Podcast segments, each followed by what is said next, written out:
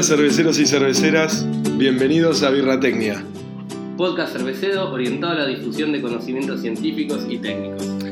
Yo soy Mati, un ingeniero que después de 10 años viviendo en Australia, inspirado en sabores y aromas oceánicos y laburando en cervecerías entre Australia, Nueva Zelanda y Japón, eh, donde fui parte de la Academia Asahi, volví a la Argentina para crear dos dingos. Hola, soy Leandro, informático devenido cervecero tras caer captivado por la birra al vivir en Londres. Hice una maestría en Brewing Distilling en Heavy Water en Escocia, volví a la Argentina hace un año con el objetivo de armar Paseo, un bar y fábrica cervecero, que abrimos a mediados de diciembre en Villa Crespo. Además tengo mi blog sobre ciencia y cerveza llamado Citología. Bienvenidos a un nuevo episodio de Birratecnia Edición Cuarentena.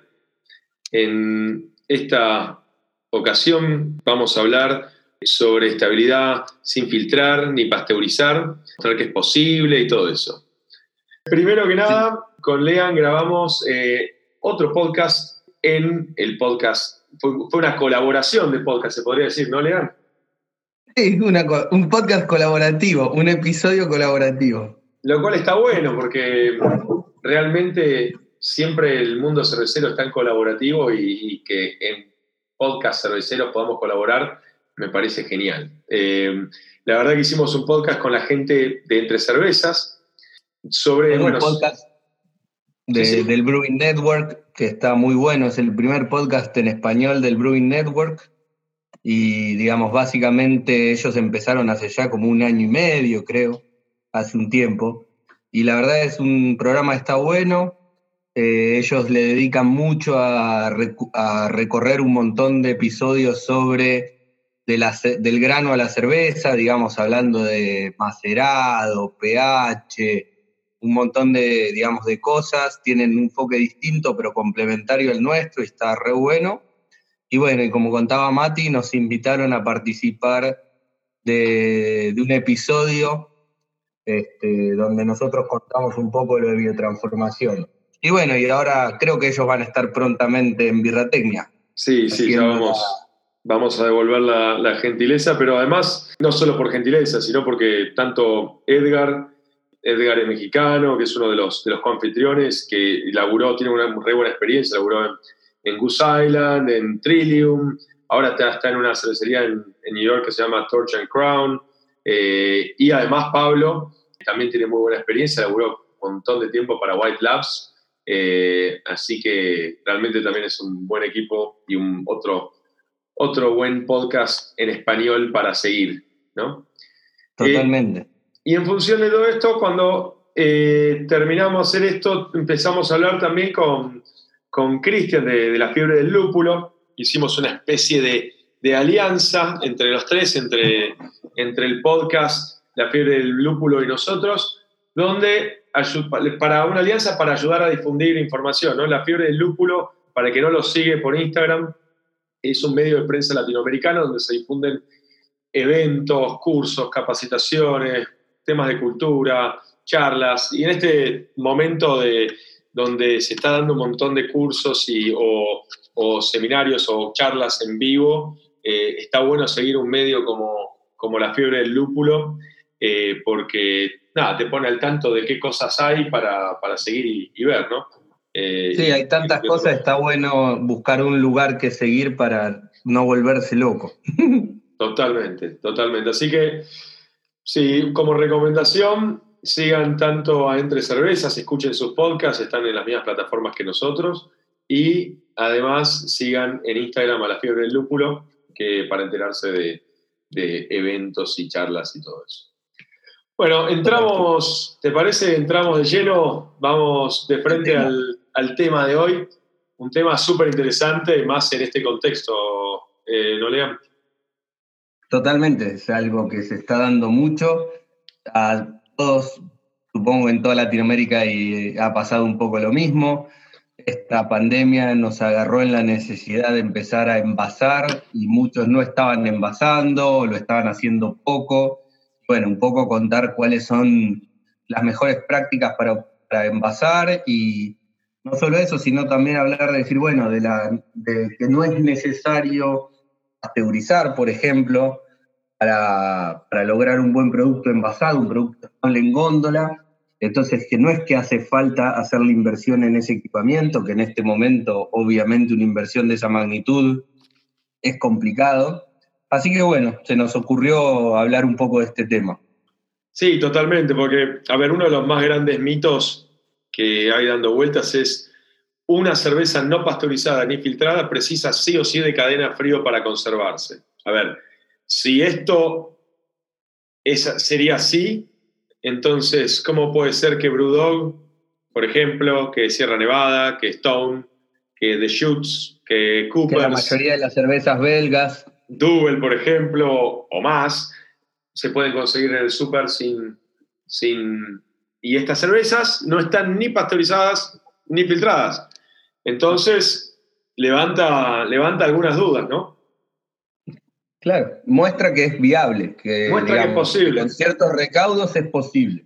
y para no ir tan lejos, experiencia propia, ¿no? O sea, tanto en Australia como acá en Argentina, o sea, nosotros en Dos Dingos, por ejemplo, eh, ya, sacamos, ya hace casi un año que estamos embotellando, eh, tenemos una, trajimos una embotelladora afuera de Estados Unidos, eh, chiquita, craft, no, no, no ni la más rápida, lejos de ser la más rápida del mundo, muy, muy lejos, este, pero logramos, que logra sí niveles de oxígeno disuelto muy bajos y estamos teniendo una estabilidad súper interesante, por lo menos seis, seis meses a 20 grados, ¿no? Y ahora, bueno, y no filtramos, nosotros no tenemos ni un filtro, no tenemos filtro en dos dingos.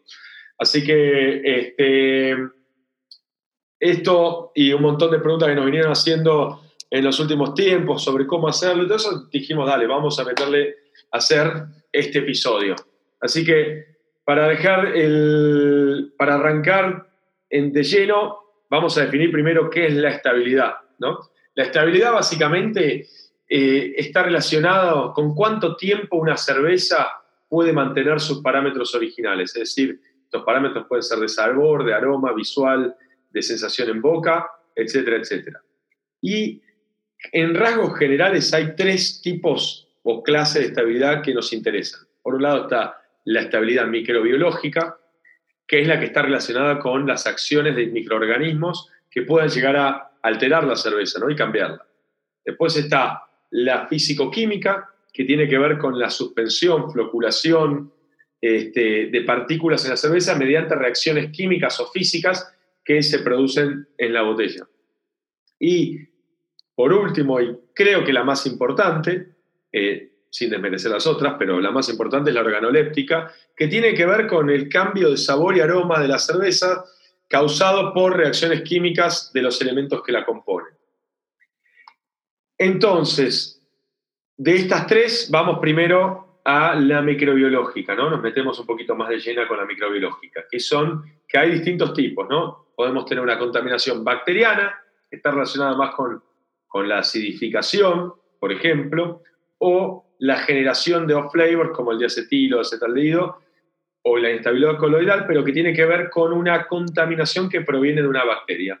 Pero también podemos tener una contaminación de levaduras, ¿no? O sea, hay levaduras diastáticas, hay levaduras salvajes que nos pueden generar fenoles que no queremos, que nos pueden generar eh, a nivel diastático una eh, fermentación que no se acaba, que no termina, por lo tanto va a seguir, puede llegar, si uno tiene una de estas levaduras en la botella, puede seguir fermentando en botella, sobrecarbonatándose y generando sabores que uno no quiere.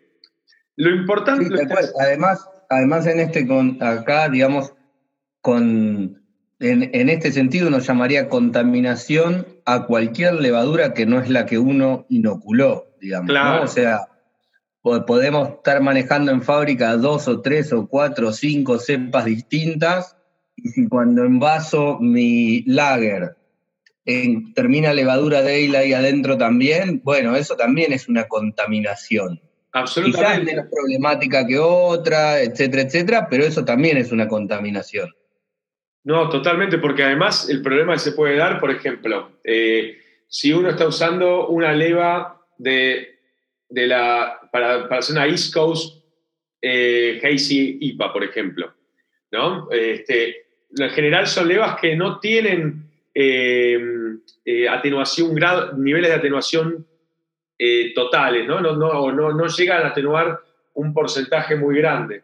Entonces, si después se nos contamina con una levadura como una 0,5 o una, no sé, Nottingham o cualquier otro tipo de levadura que tiene un grado de atenuación más grande, significa que en botella esa, esa contaminación cruzada de levaduras, que las dos son levaduras cerveceras y, buenas separadas, ¿no? Este, o para estilos separados, pero cuando tuviste en una Hazy IPA que terminó con una, con una densidad alta porque usaste una leva que corta antes, terminaste con, le metiste, quedó otra leva en suspensión ahí, después esa leva puede volver a actuar, ¿no? O sea, puede volver a actuar y como tiene para seguir comiendo, tal vez la primera no comía maltotriosa y la segunda sí, este, vamos a tener una contaminación que va a generar un perfil distinto al que buscábamos al principio, ¿no? Totalmente, totalmente. Pero, y, cosas como una levadura belga se me ocurre como un problema más, ya está más fácil de notar, te puede dar todo un perfil fenólico en una cerveza que no tenía ese perfil y de golpe, oh, oh, apareció acá mostrando, mostrando su costado. Entonces hay que, hay que considerarlo como una contaminación, más allá de que no sea un contaminante en sí mismo esa cepa de levadura. Exactamente. pero yendo más a lo que es bacteria, que es lo que estamos más acostumbrados a escuchar como contaminación, una de las cosas que hay que tener en cuenta, hay una tabla que hizo un hombre que se llama Bach este, en el 94, que lo que muestra es que tampoco es que todas las bacterias son necesariamente malas o van a hacerle mal a la cerveza, ¿no? O sea, por ejemplo, o sea, hay algunas que si hay algo de eso, termina algo de eso en, la cerveza embotellada, sí o sí van a generar acidez o sí o sí van a generar una inestabilidad. Por ejemplo, por ejemplo un lactobacillus brevis, un lactobacillus linderi, un pediococo damnasus eh, o un megaspera cervizae, por ejemplo. Ahora, hay otros microorganismos que depende de las condiciones de la cerveza, es decir, depende de cuánto lúpulo tenga o cuántos IUs tengas en la cerveza o cuántos, ni siquiera hay alfa ácidos tengas en la cerveza. Depende de cuánto, eh, qué nivel de alcohol, qué pH, etcétera, etcétera, pueden no generar algo malo, como por ejemplo el lactoplantarum, lactobacillus lactis, eh, la cándida. Algunos incluso tampoco van a, necesariamente directamente eh, afectar la cerveza, pero pueden llegar tal vez indirectamente o, eh, no sé, son, son distintas, distintos, lo que tiene, lo que está interesante de esta, de esta, de esta como take o como aprendizaje de esta tabla es que, ojo, porque no es que cualquier cosa sí o sí va a ser mal, ¿no? O sea, realmente la cerveza en sí, con un pH de producto terminado, este, más tirando a lo abajo, a lo más cercano a 4 posible, con IBUs y todas esas cosas, es más difícil que se, que se contamine de bacterias. Así que bueno, eso con respecto como un takeout inicial de lo que es estabilidad microbiológica, ¿no? Después nos podemos meter con lo que son problemas de estabilidad organoléptica. Acá tenemos temas como la oxidación, ¿no? que, que es eh, súper importante a nivel de estabilidad. Eh, y después vamos a ver cómo a veces corrigiendo, intentando corregir estabilidad microbiológica, uno termina afectando la estabilidad organoléptica, ¿no? Por ejemplo.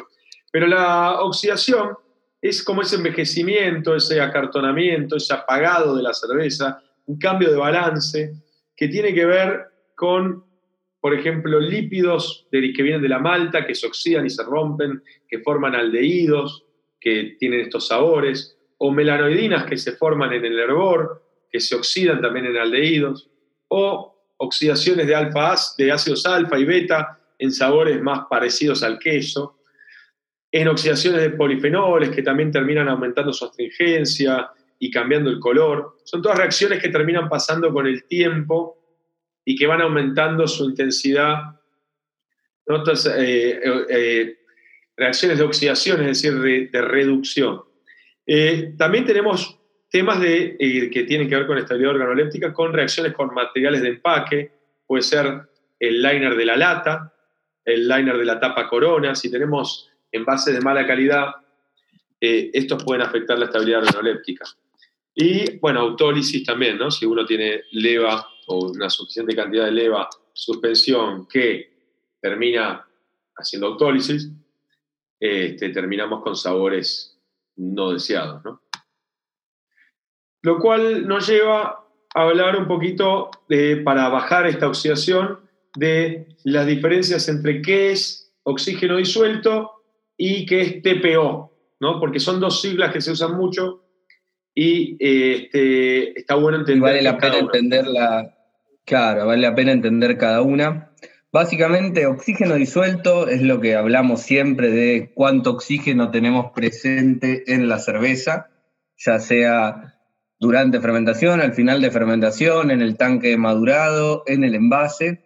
Uno tiene una cantidad de oxígeno disuelto. Lo poco que vamos a hablar de esto, pues no es, este episodio no es específico, pero sí algunas cosas que nos parecieron importantes mencionar, es que cuando utilicemos un sensor, el mismo tiene que estar en el rango de trabajo para el cual estamos tomando la medición, tiene que tener la precisión suficiente y un margen de error adecuado según lo que vamos a medir. Esto parece un poco, a veces medio sonso repetirlo, pero la realidad es que hay mucha gente que está midiendo con sensores que dicen poder leer en ppb, pero cuando uno mira el margen de error, el margen de error está en ppm. Entonces ya no sirven porque cualquier error, por más mínimo que pueda tener, nos cambia la escala totalmente. Entonces, si me está diciendo que estoy midiendo 30 ppb, pero puedo tener un error de un ppm, o sea, sería eh, mil veces más, no me sirve de nada, está totalmente fuera de ese rango de lo que debería estar buscando medir. Entonces, eso hay que siempre tener cuidado. Después lo otro importante es que hay que tener cuidado al diseñar el protocolo muestreo, porque muchos de los medidores de oxígeno disuelto necesitan un flujo constante a través de la membrana que usan para medir. Entonces, si no, la medición, si tenemos una medición estática, no estamos midiendo correctamente, eso depende del tipo de sensor y la tecnología que implemente. Obviamente hay que calibrar el sensor y hacerle el mantenimiento adecuado. Y lo otro que es muy importante es el momento en que hacemos la medición. El oxígeno reacciona con la cerveza.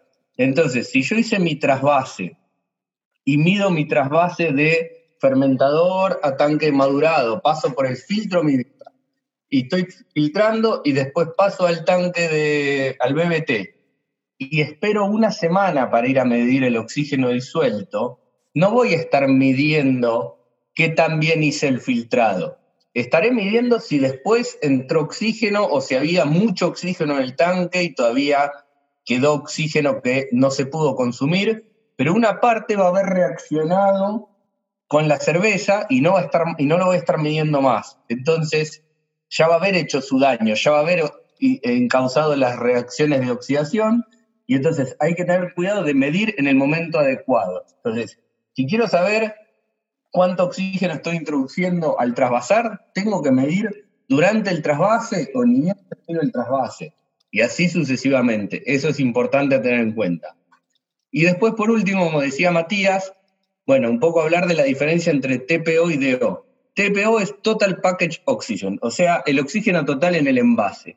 Básicamente, cuando tenemos un envase, tenemos el contenido de la cerveza y después el headspace, o sea, el espacio entre la cerveza y la tapa del envase, que normalmente debería ser un gas inerte, pero un poco de oxígeno puede estar disuelto en ese headspace.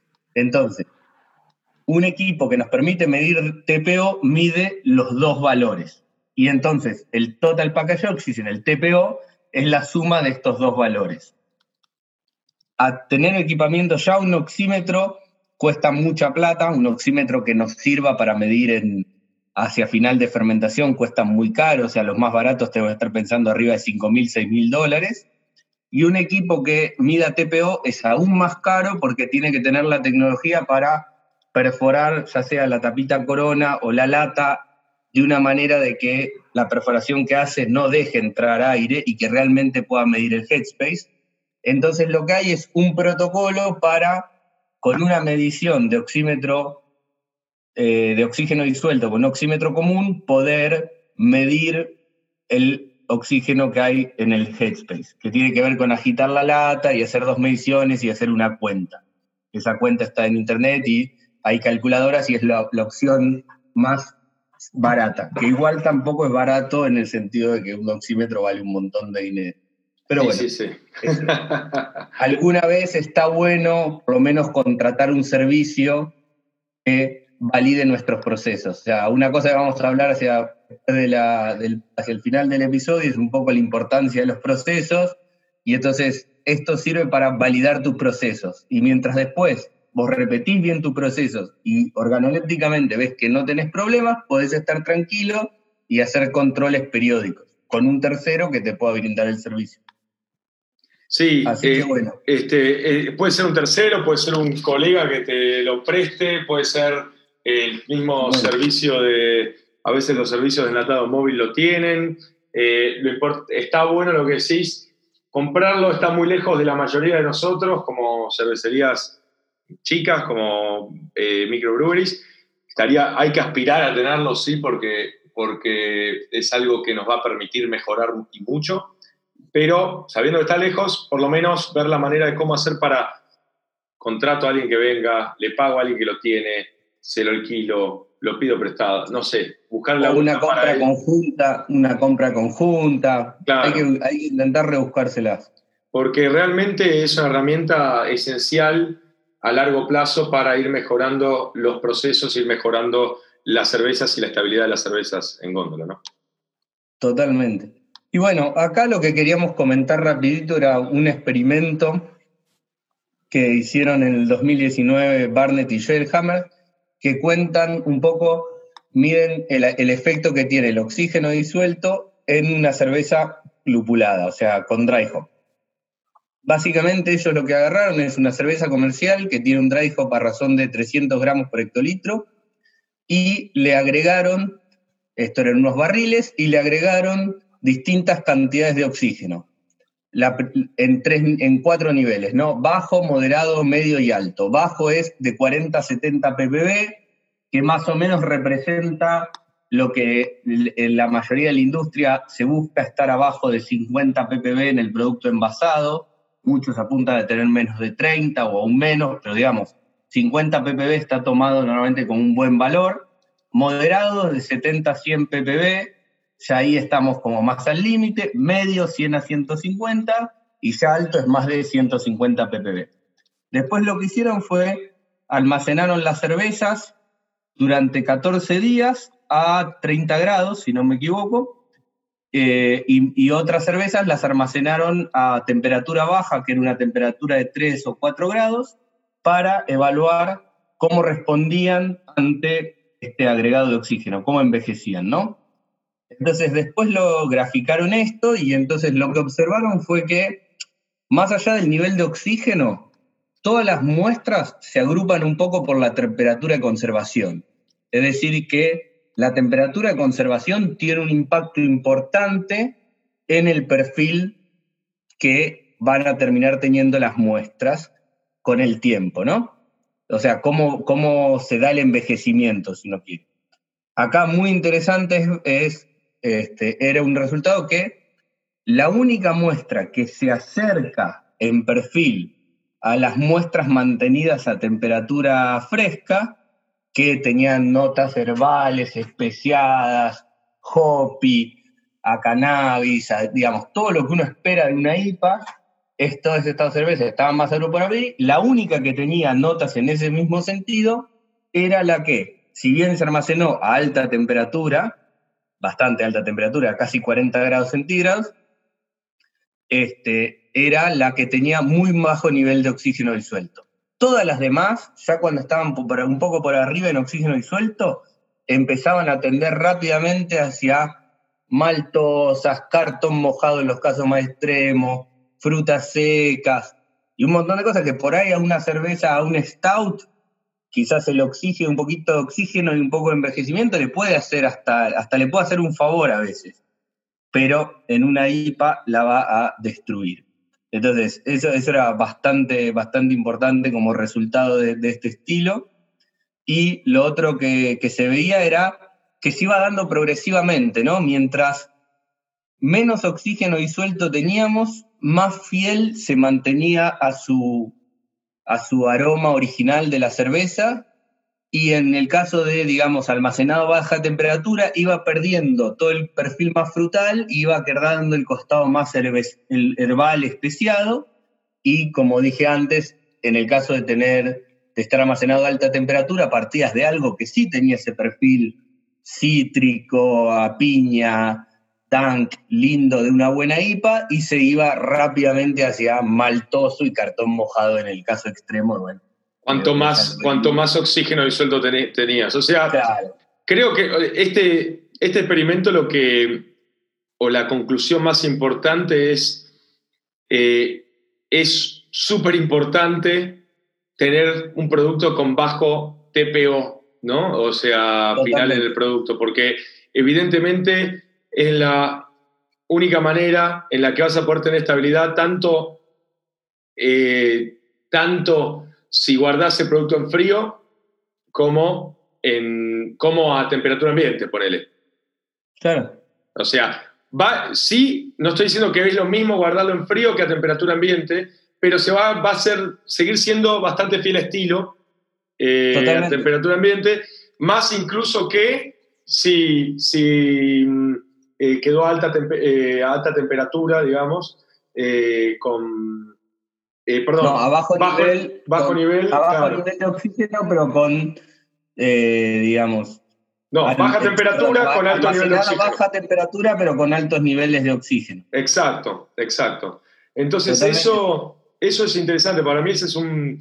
De esta experiencia de, de Bernetti y Sherhammer, me parece que es un takeaway espectacular. O sea, porque lo que hace mover el foco para mí a que casi que lo más importante de todo para la estabilidad organoléptica eh, y, de otras cosas también es el oxígeno bajo, ¿no? O sea, totalmente. O sea, es que básicamente, básicamente lo que dice es, tenés dos opciones, o haces las cosas moderadamente bien y mantenés la cadena de frío toda, total, que quizás con los barriles es factible, digamos.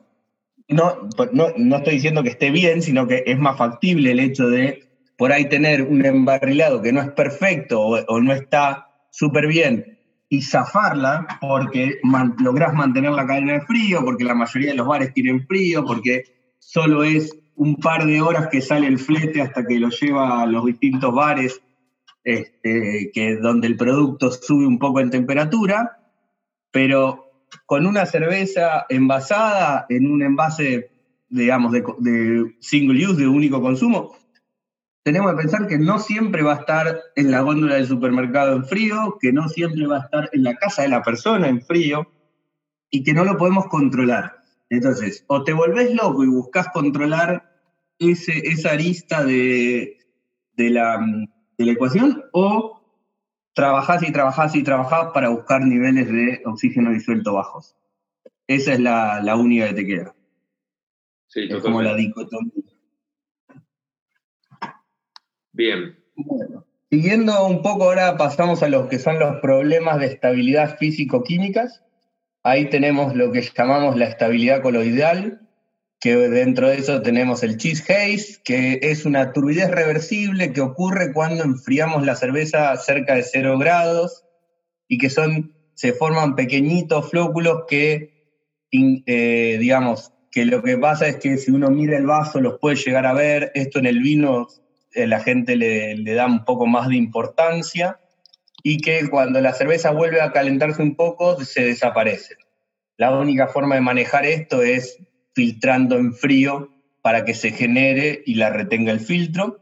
Y después lo otro que tenemos es la turbidez permanente, que es la turbidez que podemos ver en una NEIPA o parte de la turbidez que podemos ver en una NEIPA. Sí, igual, la, del chill haze también es, si vos podés tener eh, tus fermentadores, llegan a enfriar tu cerveza a menos 0.5 grados, por ejemplo, y tenés el tiempo suficiente, lo haces decantar todo ahí lo vas, y lo vas tirando por abajo. O sea, lo vas... Claro, pero ahí tendrías que hacer una maduración bastante larga. Un poquito más larga, claro, ¿no? Eh, si uno quiere sacarla rápido no, no, va a dar, pero con tiempo eso se puede dar tal vez. no este, solo con el cold crushing, digamos. No, no, no, no. Lo que digo es, no, pero no solo cold crushing, sino, porque hay muchas fábricas que yo he visto que no llegan a enfriar a, más de, a menos de 3 o 5 grados, por ejemplo.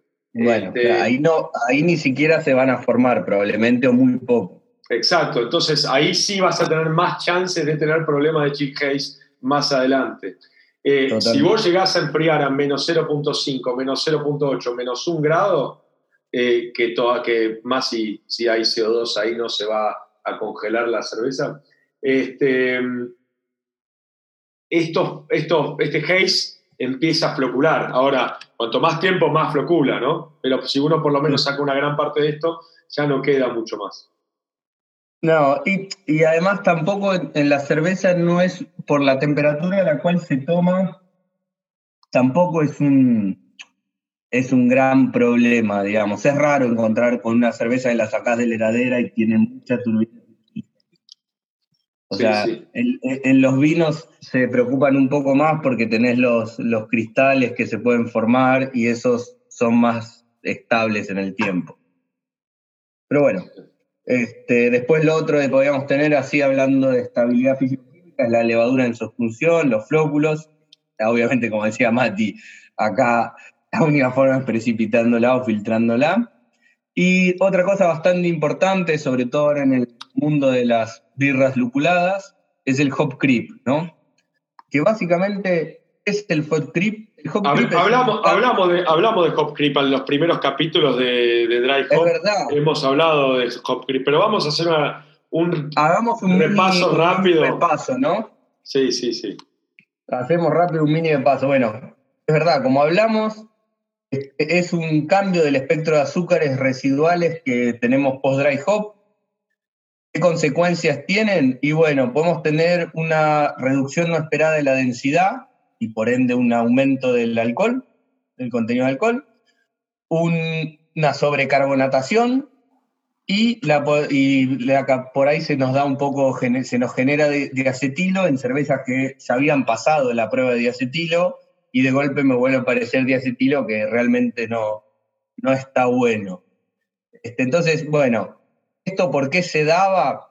A grandes rasgos lo que, lo que descubrimos, de, lo que nos re recordamos, porque la primera vez que se abrió de este tema fue en 1800 y después con todo el mundo de las lagers y toda la ciencia de Brewing Science se olvidó un poco que esto existía.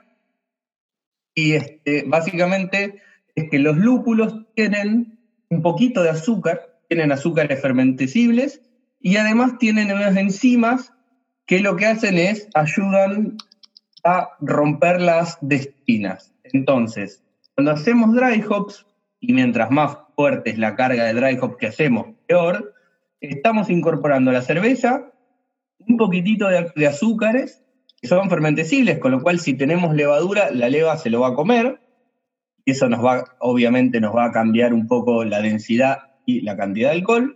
Por otro lado, estas enzimas van a trabajar y al trabajar van a agarrar las destinas que estaban en la cerveza y lo que van a hacer es consumirlas, romperlas en cadenas más chiquitas, algunas de ellas fermentecibles y la levadura que esté ahí se lo va a agarrar y se lo va a comer, haciendo de nuevo, generando CO2 y alcohol, ambos que nos pueden traer problemas. Este, entonces, bueno, era importante un poco recordar este tema porque si no, no, no lo tenemos en cuenta, vamos a estar generando esto en nuestra cerveza y esto puede ocurrir ya en la cerveza envasada. Totalmente. si vuelven para atrás en los episodios y después vamos a hablar otro poquito, ahí charlamos un montón de distintas técnicas para intentar prevenirlo y controlarlo y eso, pero acá era un pequeño recordatorio.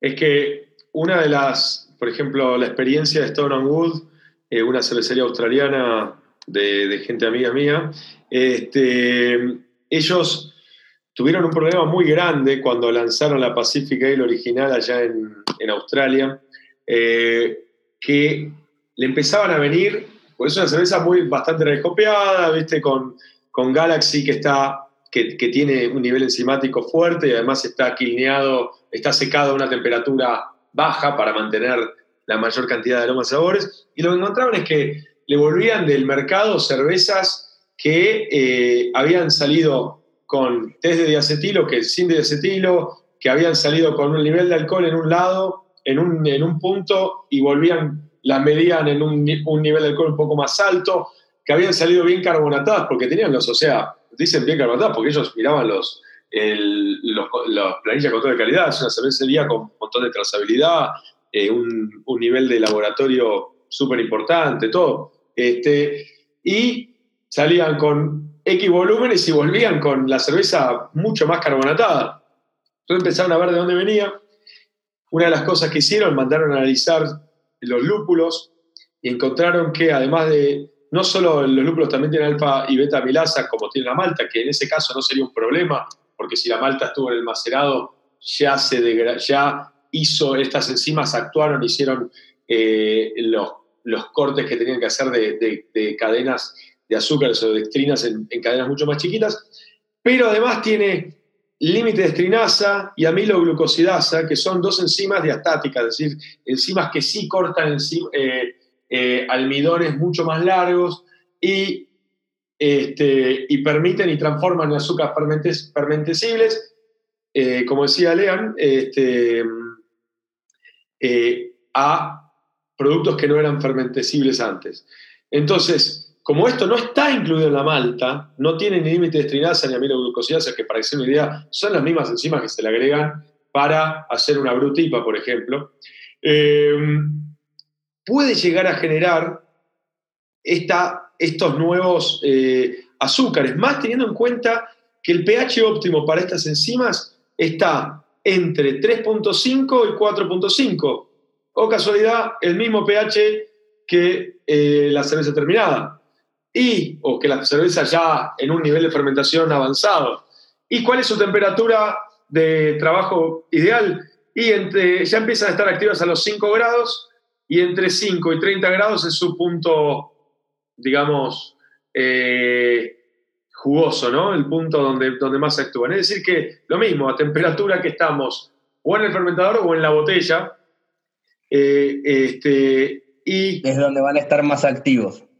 Es donde van a estar activas y donde va a generar esto. Entonces, si nosotros embotellamos cerveza que tiene, no hace falta que tengan partículas de este lúpulo, sino que fueron lupuladas con estos lúpulos, hicimos estos, estas lupulaciones a baja temperatura, por ejemplo, o cuando terminó la fermentación, ya terminó, se lo hicimos y rápidamente lo mandamos a frío, no lo dejamos estas, estas enzimas igual actuaron, pero no dejamos fermentar esta cerveza, estos azúcares nuevos aportados por los lúpulos y los generados por las enzimas de los lúpulos, y va a generar todo esto en la botella, y va a pasar lo que dijimos antes en la botella, es decir, que vamos a tener en botella una refermentación cuando salga de tu cámara de frío, este camino a donde tenga que ir, este, al cliente, a donde sea, va a empezar a fermentar y va a generar esto. O cuando esté en una góndola, o cuando esté, cuando la agarre tu consumidor y por más que la hayas puesto guardar en frío, la guarda en la alacena, porque justo no tiene lugar en la heladera. Son cosas que pasan, ¿no?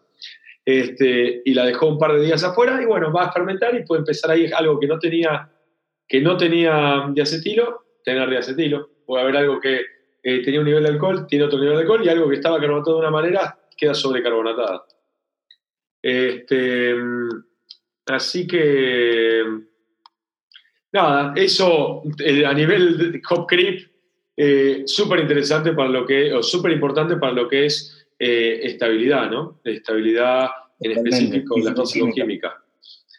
Totalmente, y que es algo que por ahí, si uno agarra un libro, no va a estar comentado, porque son todas cosas de, de estos últimos años, que sean, son todos trabajos de estos últimos años, y la mayoría de los libros, digamos, todavía de brewing hablan poco de, este tipo de problemas, digamos. Exactamente. Bueno, entonces, si vamos ya a empezar a meternos en cuáles son las metodologías de control de las distintas estabilidades, por ejemplo, cuando nos metemos en la microbiológica, eh, ¿qué controles microbiológicos hay? Bueno, por un lado tenés la adición de conservantes, que no vamos a hablar ni nos interesan porque no los consideramos que son algo que deberíamos apuntar como industria artesanal, ¿no? Eso se lo podemos dejar a algunas cervecerías eh, industriales para que lo hagan. Pasteurización, la idea es... O a la industria del vino, no te olvides de la industria del vino que le encanta. A la industria del vino usan la cantidad de, de metadisulfito, por ejemplo, alta, eh, y, sin embargo hay vinos boutique y vinos que lo usan. Nosotros como cerveceros creemos que hay métodos eh, distintos para, para, hacer esto. Pasteurización, otra cosa, otro que se usa mucho también en las cervecerías industriales, algunas artesanales también lo hago. No, quiero, no queremos decir, si haces pasteurización no sos artesanal, no queremos entrar en esa discusión. Lo que sí decimos es, cuando estás pasteurizando, estás rápidamente, ahora vamos a ver cómo, afectando a la cerveza. Entonces, creemos que no es lo mejor para conservar los sabores y los aromas. Entonces, tampoco nos parece una solución eh, necesaria para nuestro, eh, para por lo menos eh, micro o, cervecerías medianas. Em, después tenemos el filtrado estéril, que es básicamente un filtrado, no es el típico filtro que se usa, un filtro de placas o diatomeas, típico que usamos, que, no que usamos, porque nosotros usamos en dos digos, pero que usamos como industria. industria cervecera. Claro sino que estamos hablando de filtros de, un nivel de micronaje muy, muy, muy pequeño que eh, tiene un, filtrado intenso que además saca sabor y además saca aroma y saca color. Entonces tampoco nos parece que esto sea, eh, y además se llama filtro estéril porque además es tan chiquito el filtro que filtra cualquier tipo de bacteria eh, o, o levadura que pueda llegar a ver al 100%, no al 90 y pico por ciento, sino al 100%. Entonces, no vamos a considerar esto como una, posibilidad, pero sí que tenemos, tenemos mejores prácticas de proceso. ¿Cómo se puede lograr una buena estabilidad microbiológica con, no buenas, sino mejores prácticas de proceso que, y una metodología que vamos a hablar ya en un ratito más adelante porque se puede usar para esto como para otros controles también. Exactamente. Bueno, ahora contando un poco más de esto que habló Mati de la pasteurización, más allá de que creemos que, bueno, cada uno que, no define esas discusiones de si soy artesanal porque filtro, porque no filtro, porque pasteurizo, no pasteurizo, porque tengo un bloque con automatización o sin automatización, me parece que, no, no, aportan nada a la industria. Para mí la definición es mucho más simple, tiene que ver con el etos atrás de, la empresa y lo que se está buscando en hacer, y si lo primero es la calidad del producto y la calidad es lo, es lo primero que tenemos en la cabeza. El sabor y el aroma, ¿no? La, calidad del sabor a, a nivel organoléptico. Totalmente. O si, digamos, la receta la diseña un contador viendo cómo maximizar ganancias. Para mí eso es lo que nos tiene que, diferenciar. Pero bueno, este, más allá de que se puede, que se puede usar bastante o, se puede usar en la, industria craft si uno quiere la pasteurización, lo que hay que tener en cuenta es que lo que hace es, sirve como control microbiano, ¿no? Uno lo que está haciendo al pasteurizar es inactivando los microorganismos que estén presentes o bajándolos un nivel suficientemente bajo para que no, no generen un problema en el envase, digamos. Básicamente es eso. Entonces, un control microbiano. Y bueno, como efecto así colateral, hay que considerar que nos va a ayudar en el hop creep, en el sentido de que si hicimos el dry hop y todavía el hop creep no empezó a actuar o actuó muy poquito y agarramos y pasteurizamos la, cerveza, lo que va a ocurrir es que vamos a inactivar la enzima aportadas por el lúpulo y entonces lo vamos a frenar y dejarlo ahí este, como estaba, ¿no? A ver, pero, bueno, puedo aclarar algo con eso, Leon. No es la única manera de atacar al, al, hop creep. Es, sería una manera, o sea, lo haría, pero no es la única manera de atacar el hop creep. Totalmente. No, no, totalmente pero digamos, lo menciono porque es de esas pequeñas cosas que no van a estar en los libros como esto te, esto te va a resolver eso y es cierto que puede ser un mecanismo de control para eso. Totalmente. Este, Bueno, pero por otro lado, ¿qué no hace? Y bueno, no previene la oxidación y tampoco no previene la pérdida aromática que vamos a tener de un producto en góndola. Entonces, ¿qué logra la pasteurización? Lo único que hace es que un producto pasteurizado no va a desarrollar acidez por una contaminación bacteriana, ni aromas no deseados por levaduras salvajes. Eso es lo que nos garantiza. Es nada más eso. Entonces, ¿cuál es el problema? Bueno, para nosotros es el cambio de sabor. ¿Qué pasa con la pasteurización? Para lograr una buena pasteurización necesitamos niveles de oxígeno disuelto súper bajos. Hay un trabajo muy lindo de Feilner y Ockimen del 2014, donde ellos básicamente lo que están haciendo es evaluar una pasteurización haciendo dos este, exposiciones de tiempo distintos. Una es de, las dos son de 45 unidades de pasteurización, por los que, los que se hayan metido un poco en este tema van a saber a qué me refiero. Y básicamente una es más larga duración a menor temperatura, la otra es una duración más corta a mayor temperatura. Y quieren evaluar cómo eso impacta en las cualidades organolépticas del producto. Y entonces, pero lo otro interesante que ellos miden es, ellos hacen una cata y catalogan en indicadores que dan, eh, que hay, que dan indicios de, este, como se dice, de, de añejamiento, o sea, de que la cerveza se añejó, se, envejeció, quizás es la mejor forma de decirlo, y indicadores de, de que la cerveza está un poco oxidada, ¿no? Entonces eso en el panel de cata dividen algunos eh, descriptores de cata en estas dos clases. Y entonces, ¿qué se dan cuenta?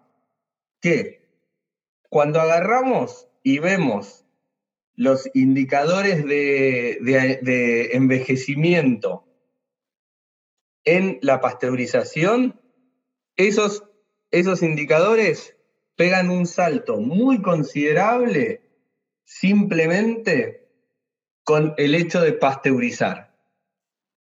Y después, bueno, obviamente, después van a mantenerse quizás más estables en el tiempo, pero lo que ellos ven es ese primer gran salto cuando agarramos unas, con una cerveza que tiene más nivel de oxígeno. O sea, tienen las dos cervezas, agarran una cerveza que está fresca, que está bien, la pasteurizan con las dos técnicas y ven que queda más o menos igual, que tiene cierto nivel de indicadores de envejecimiento. Y de, no, igual, igual entre, las dos, entre las dos cosas, queda muy distinta ya, ya tiene un nivel de, envejecimiento mucho mayor, es una cerveza fresca y ya parte, apenas la pasteurizaron, ya, ya automáticamente, no importa cuál de los dos métodos, ya automáticamente tiene, eh, se demuestra, eh, o sea, eh, aparece como una cerveza que ya tiene indicadores de añejamiento.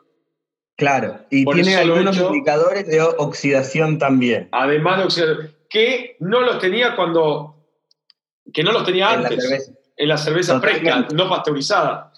Totalmente, pero digamos, si bien con un nivel bajo de, en, en el sample fresco, la pasteurización le pegó un poco, la deja ahí un poquito golpeada. Pero cuando agarramos y hacen lo mismo con una cerveza que ya estaba un poquito oxidada, que vendría a ser, bueno, yo no tengo los mejores controles en mi fábrica y tengo mi cerveza que tiene ciertos niveles de oxígeno alto disueltos, tiene alguna pequeña notita, todavía ni nota, pero apenas un, un dejo de oxidación y la pasteurizo. Y ahí todo eso que tenía ligero se lo marqué a su máxima expresión en el momento del pasteurizado. Entonces, lo que hasta casi que, es una, hasta casi que es entre tres y cuatro veces más lo que más alto. El más alto, es decir que sí, sí, sí, es tremendo el impacto de, eh, de la pasteurización de una cerveza que ya venía, como decías vos, un, un poquito golpeada de que tal vez, no sé, alguien que no tiene el proceso o no, no sabe bien cuál es su nivel de oxígeno, y termina con, con, un nivel de oxígeno un poquito mayor al recomendado, ¿no? Totalmente. Y entonces, nada, y que hecho, eso que pasa es que básicamente la conclusión de esto es que si uno parte de una cerveza oxidada, pasteurizarla solo empeora las cosas. Entonces, hay que pensar que la pasteurización tiene un impacto organoléptico y mientras menos ajustado tengamos nuestro proceso de antes, más fuerte va a ser el golpe que nos da el pasteurizado. Entonces ahí es donde nosotros nos hacemos la pregunta, bueno, pero entonces yo quiero pasteurizar porque me mentalicé que quiero pasteurizar porque me deja dormir tranquilo saber que bajé la carga microbiana de mi cerveza. Listo. Ahora, si quiero hacer eso, tengo que tener niveles de oxígeno disuelto súper bajos de antes. Tengo que tener la birra pipí cucú para que el pasteurizado no me la mate. Ahora, si ya logré eso, ya logré esos súper buenos niveles de oxígeno disuelto, tengo que tener buenos procesos. Si tengo esos buenos procesos, ¿por qué no los puedo aplicar también a lograr no tener carga microbiana en mi cerveza? Y entonces, oh caramba, me desapareció la necesidad de pasteurizar. Entonces, lo que hay que pensar es que para que la pasteurización funcione bien, no es una excusa para ser desprolijo en procedimientos. Y entonces, como tenemos ese prolijo en los procedimientos, ¿qué me aporta la pasteurización? Es la próxima pregunta que uno debería hacerse. Entonces, es acá donde nosotros no acordamos con esa filosofía de pasteurizar. Sí, la filosofía tiene que, es muy, muy relacionada 100% o, directamente, ya por lo que vimos antes del ensayo, el estudio mm, o la investigación de Schellhammer que mostraba cómo envejecían distintas cervezas con distintos niveles de oxígeno. Con esto, el foco es claro que es el nivel de oxígeno. O sea, por ahí viene, viene la estabilidad, ¿no? Totalmente. Em, y bueno, seguimos entonces con el control de la estabilidad organoléptica. O sea, ya hablamos del control de la estabilidad eh, microbiana, vamos con el, de la organoléptica, lo mismo. Bueno, acá tenemos también la opción de agregar antioxidantes, como por ejemplo, de vuelta el metabisulfito, ácido ascórbico. La misma razón por la que dijimos que no a los conservantes, vamos a decirle que no a los antioxidantes. Eh, importante acá la selección de buenos materiales de packaging. Todos los materiales de liner absorben tanto de la tapita corona de la botella como lo del el liner que está entre la cerveza y el aluminio de la lata. ¿Está bien? Este, algunos absorben más que otros, algunos liners de botella que tienen secuestrante de oxígeno, que pueden llegar a absorber por otro lado eh, partículas organolépticas o. Eh, aceites, eh, eh, eh se llama? Compuestos organolépticos importantes en la cerveza. Y bueno, eso es algo que hay que ir probando y viendo qué opciones hay disponibles y cuáles son las mejores para, el tipo de birra que uno hace. Totalmente. Después tenemos la estabilidad físico-química eh, a nivel control. Acá podemos adicionar agentes precipitantes.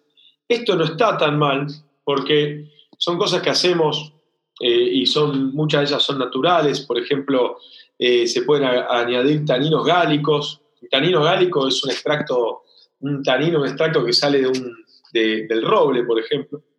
Eh, y eso se puede agregar en el mash, en el hervor, por ejemplo. ¿Y qué hace esto? Eso, hay una experiencia de ARS en el 2003 que demuestra que estos taninos, un ejemplo, por ejemplo, es el Grutan B, que se habló mucho en Estados Unidos en un momento, en eh, AEB hace uno que se llama, por ejemplo, eh, Galo Brew. Y muchas empresas del vino, en el vino se usa mucho también, este, lo tienen, hacen flocular los polifenoles. ¿Y qué polifenoles hacen flocular? Hacen polifenol, flocular polifenoles que tienden a oxidarse, no todos los polifenoles, atacan un tipo de, de, de polifenol específico que después tiende a oxidarse y a generar flóculos y a a, generar cambios en sabor y en color en la, en la cerveza. Eh, y directamente ese los absorbe, caen, caen en el mash, quedan ahí quedan en el lecho filtrante o en el hervor quedan en el trub, básicamente, o se van por el, por el, en el, la purga del fermentador. Después también hay estabilizantes enzimáticos, hay pulsos enzimas proteolíticas que tienen el mismo tipo de, de funcionamiento, ¿no? que que hacen reaccionar o, o desactivan ciertos polifenoles o ciertos tipos de proteínas o lo que sea que generan estos compuestos, ¿no? Eh, que después tienden a, generar flóculos o, cambios de color eh, o cosas así. También hay algunos agentes absorbentes que no nos parece que son, o sea, que, que, no son naturales, como el PVPP, por ejemplo, el silica gel, etcétera, que se pueden agregar, este, pero para eso sí hay que filtrar sí o sí para sacarlos, porque si, y cuando se filtra eso se saca efectivamente, eh, y lo mismo, tiene esa misma posibilidad de extraer estos polifenoles, estos compuestos que, que afectan nuestra estabilidad físico-química eh, en góndola. Eh, sí, digamos, depende, hay, hay, hay agentes absorbentes que no tenés que filtrar, como usar gelatina, por ejemplo. Claro. Pero, por ejemplo, el PVPP, si usas eso, muchos no filtran y si uno mira, no, no está bueno que eso quede en la cerveza. Y la única forma de estarse seguro de que no quedó nada no es decir, bueno, todo precipitó, sino hay que filtrar. De hecho, los, eh, los, proveedores te dicen, esta cerveza habría que filtrarla si usas esto. Pero bueno, es parte de, las decisiones de cada uno. Pero sí, después tenés otras cosas que usan, como la gelatina, que, bueno, podrías dejar precipitar y listo. Y Exacto. tienen, tienen su uso, están buenos. Sí, sí, sí. Lo que hay que tener cuidado tanto con, tanto con usar una gelatina como usar un filtrado es con el pick-up de oxígeno, ¿no? Son puntos y momentos en los que uno está potencialmente agregando oxígeno y bueno, por ese tema, como nos parece tan importante el no agregar oxígeno, intentamos no hacer los focos de esta charla y, ver, y, demostrar que es posible hacerlo sin filtrar y sin agregar cosas como gelatina, la estabilidad. Claro, es que de hecho lo que buscas es que en lugar de tener que usar un agente absorbente, buscas agentes precipitantes antes donde la incorporación de oxígeno no es un problema. Exacto, en el mayo en el hervor, por ejemplo, totalmente. Bien. Em, y ahora sí nos podemos hablar de lo, cómo es el control, porque hablamos del hop creep antes, pero no hablamos cómo combatirlo, porque ahora ya que estamos hablando de todos los controles o las formas de, manejar estas distintas estabilidades, el control de hop creep, tal como habíamos hablado en nuestro capítulo de dry hop, está relacionado con qué momento óptimo para hacer ese dry hop. O sea, si lo hacemos en el madurado, en frío, por ejemplo, a una temperatura más baja, y probablemente ya eh, no vamos a tener esa refermentación y no, no nos va, y nos va a terminar, si llega a fermentar, va a fermentar en la botella y no en el fermentador. Lo que queremos hacer es, estamos, sabemos que estamos agregando estas enzimas, sabemos que estamos agregando todo esto cuando agregamos los lúpulos, dejemos que fermente en el fermentador y no en la botella, que el hop creep pase en el fermentador, que pase. No queremos evitar que pase, solo que pase antes y no después. Y otra cosa es reducir el oxígeno el, de vuelta. Volvemos a lo mismo. Si reducimos cuánto oxígeno hay en el producto envasado, vamos a reducir los precursores de diacetilo si llega a ocurrir un hop creep en la botella. Entonces ponele que ocurre un hop creep, bueno, por lo menos no nos va a generar diacetilo. ¿Está bien? ¿Va a llegar a generar tal vez un poquito más de alcohol? Sí, un poquito más de carbonatación, sí. Tal vez eso no es un problema si estamos en una cerveza que está ya estamos embotellando con un nivel que tal vez no está tan alto lo que sea de, CO2. Tenemos que tener cuidado, sí, con lo que es a cuánto estamos diciendo que eh, tenemos de nivel de alcohol, para no decir a la gente que tiene menos de lo que realmente tiene. Eh, pero, por lo pero si no nos baja, si lo hacemos, eh, si lo tenemos la menor cantidad de oxígeno disuelto posible, no vamos a tener este acetilo en el producto final.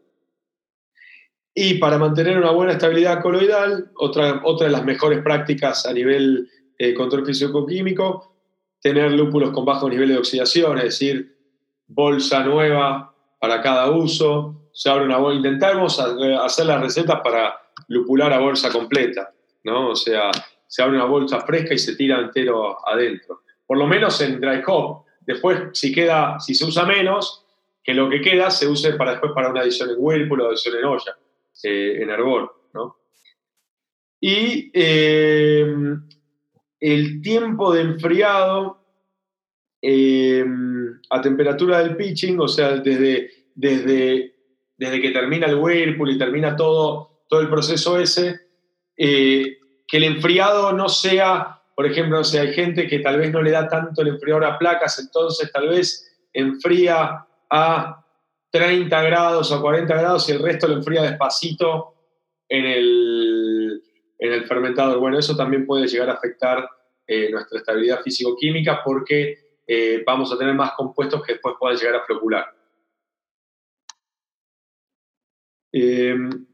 y entrando, bueno, hablando de todas las razones por las cuales hablamos del, dry hop y del filtrado, de vuelta también es otra cosa que también hablamos en capítulos anteriores, que no vale la pena repetir. La experiencia de lo, mencionamos en el, lo mencionamos en el capítulo de dry hopping y hay un poco un artículo de mi blog que habla al respecto. Acá una breve nota cortita y al pie de filtrar tiene consecuencias este, hay un trabajo lindo del 2015 de Snyder sobre filtrar una cerveza con dry hop. Y bueno, lo que muestran es que mientras menor polaridad tienen los compuestos, mayor absorción tenemos, lo cual era bastante esperable, y que el filtrado afecta el aroma y sabor. Ojo, no necesariamente una forma negativa, simplemente hay que tener en cuenta que esto ocurre y diseñar la cerveza, la cerveza considerando eso o usar el filtro como una herramienta para lograr determinado perfil que puedo lograr mejor filtrando que no filtrando. Entonces, no es que yo sea un talibán antifiltro, sin embargo creo que es eso, que es una herramienta que no hay que usar a ciegas siempre, pero que puede tener su lugar y es interesante. Y como notita al pie, hay que pensar que el pickup de O2, si hacemos bien las cosas, tendría que ser menor a 20 ppb si estamos sumando más que eso en el proceso de filtrado, va a ser muy difícil llegar a nuestro target de nuestro objetivo de menos de 50 ppb en envase. Claro, incluso, incluso para ser sincero, o sea, 20 ppb es un número importante porque además si uno filtra, filtra un BBT, que ahí en el BBT va a tener otro pickup de oxígeno. Entonces, ya partimos de, estamos muy cerquita, incluso con 20 ppb, a estar de los, cerca de los 50, abajo de los 50, ¿no? Lo cual lo hace, lo hace, hace que digamos, bueno, intentemos ver si podemos hacer cerveza sin filtrar eh, para, para, tener menos pickup de oxígeno, ¿no? O sea, desde ese punto de vista. Por lo menos ciertos estilos que son más sensibles Exacto. a la oxidación. Exactamente, exactamente. Y después vamos a lo que nosotros creemos que es la solución de, de tanto, no sé si cuál, o sea, si cuando hablamos de control, tanto microbiano como de eh, organoléptico, dijimos varias veces, mejores prácticas de elaboración. O sea, como que, bueno, no, estas son posibilidades, pero lo más importante es las, mejores prácticas de elaboración. ¿Cuáles son las mejores? ¿O qué es el control total del proceso, las mejores eh, prácticas de elaboración?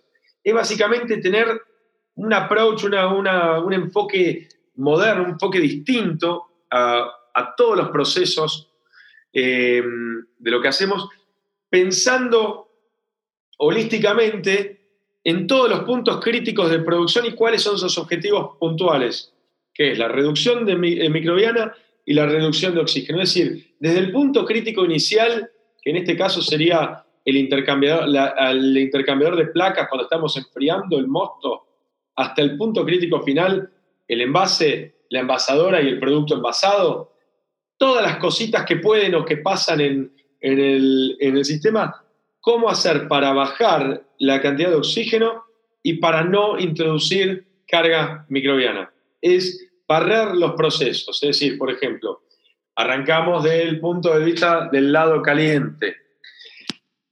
El placas, hay que hacerle un zip. En este caso, para el punto de vista de oxígeno, le podemos hacer, podemos usar un sanitizante oxidativo como un ácido un peracético, sí, en este caso no es un problema. Así que el oxígeno en este momento todavía no importa tanto.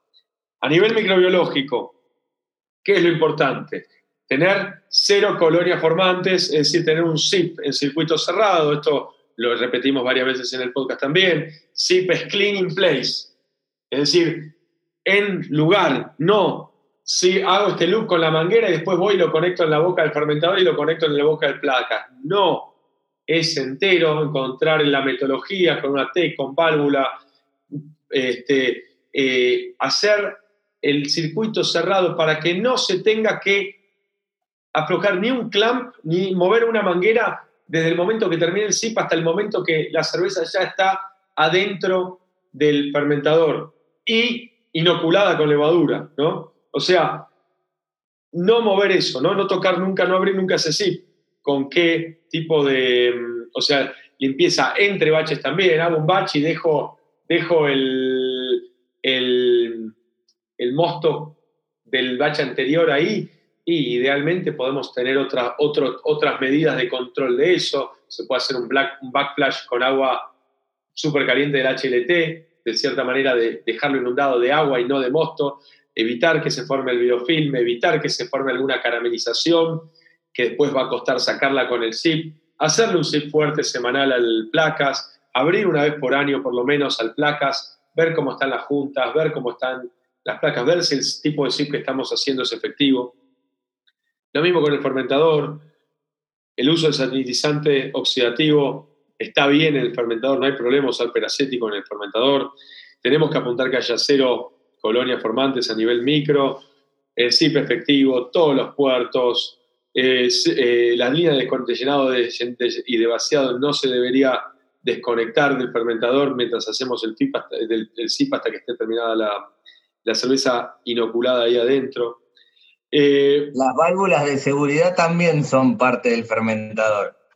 Todo, la, la, piedra carbomatadora, las válvulas de seguridad, los sellos, este, em, el puerto de, de blow-off, o sea, todos los recovecos. El toma muestra. El toma muestra, sacarlo, efectivamente, el, el busca claro el busca claro, sacarlo, porque muchas veces, o sea, nos olvidamos que queda levadura puesta ahí, queda eh, em, eh, producto metido entre la salida del busca claro y si la geometría del fermentador tal vez no está, es perfectamente diseñado, puede haber un punto muerto ahí también, el punto de sensor de temperatura, algunos son con triclamp, los que son con triclamp hay que sacarlos en la limpieza, los que son una vaina soldada, ¿no? Obvio, pero eh, todo ese tipo de cositas clave,